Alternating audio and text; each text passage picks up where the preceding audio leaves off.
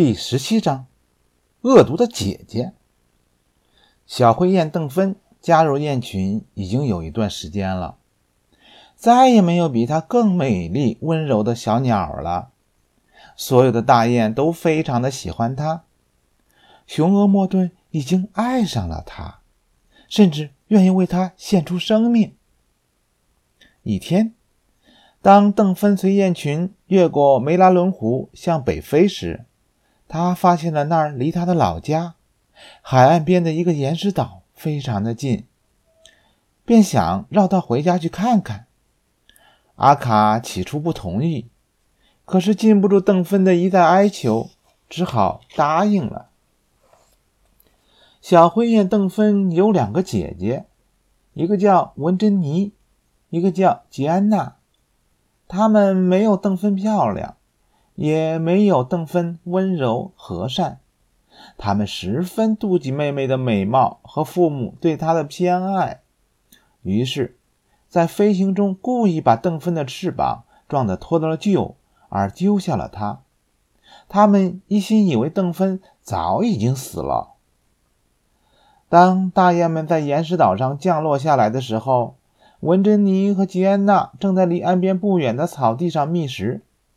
他们很快便看见了雁群中的妹妹邓芬，他俩惊得目瞪口呆，说：“这、这、这、这是绝对不不可能！他、他、他应该在厄兰岛上活活饿死了。他怎么会和大雁们在一起？他会在父母面前告我们状的。”邓芬的父母却很善良，当他们看到雁群飞落在岛上时，都热情地上前欢迎。这时，邓芬飞到父母面前，大喊道：“爸爸妈妈，我回来了！”看到邓芬也在里面，他的父母不禁大喜过望，都流下了激动的泪水。于是，大家就七嘴八舌地讲述了邓芬获救的经过。这时，温珍妮和吉安娜也匆匆跑过来，他们老远就呼喊着妹妹。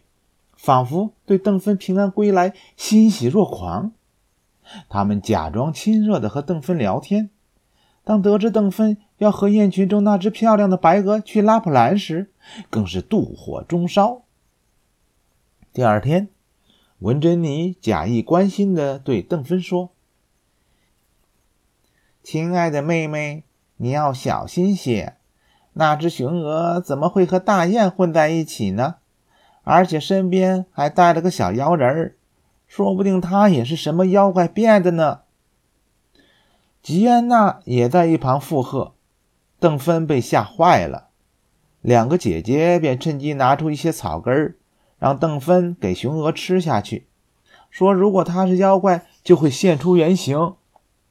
这会儿呢，尼尔斯正坐在雁群中间，听阿卡和邓芬的父母聊天。只见邓芬急匆匆地飞来，伤心地喊道：“快快，大拇指，莫顿快要死了，是我把他害的。”大雁们赶紧带着尼尔斯赶到雄鹅身边，只见雄鹅躺在地上，奄奄一息。阿卡忙吩咐尼尔斯撸一撸莫顿的喉咙，捶捶他的背。不一会儿，就见雄鹅咳出一段草根来。马上就好了。阿卡听了事情的经过，提醒邓芬小心提防两个姐姐。可邓芬不愿相信自己的姐姐会伤害自己。两个姐姐见毒计没有得逞，又生一计。他们让白鹅去赶跑那只在岛上撒野的鹰。雄鹅来到岛屿的最高处，看见一只苍鹰正抓住一只海鸥。雄鹅虽然明白它根本不是苍鹰的对手，但它还是勇敢地迎了上去。住手！快把海鸥放下！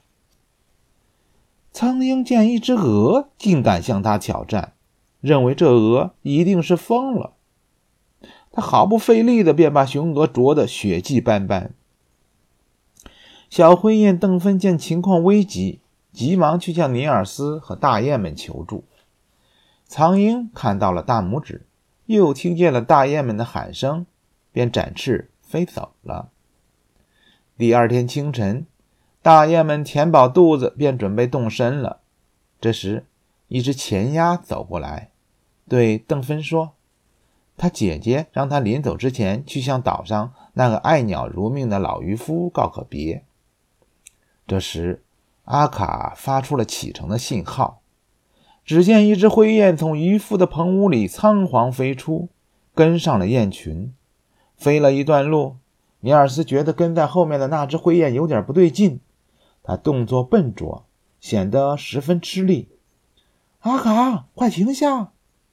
尼尔斯大喊道：“那只灰雁不是邓芬，是文珍妮。”他的话音刚落，那只灰雁便恼怒地发出一阵。郭耳的尖叫，他一个冲刺窜到大白鹅身边，叼起了尼尔斯，匆匆逃走。大雁们紧追上来，眼看快要追上了，忽然间传来一声枪响。只见海面上有一只小船，上面坐着一个渔夫，手里拿着枪。幸好没有一只鸟被击中，但文珍妮趁机张开嘴巴。把大拇指扔进了那无边无际的大海之中。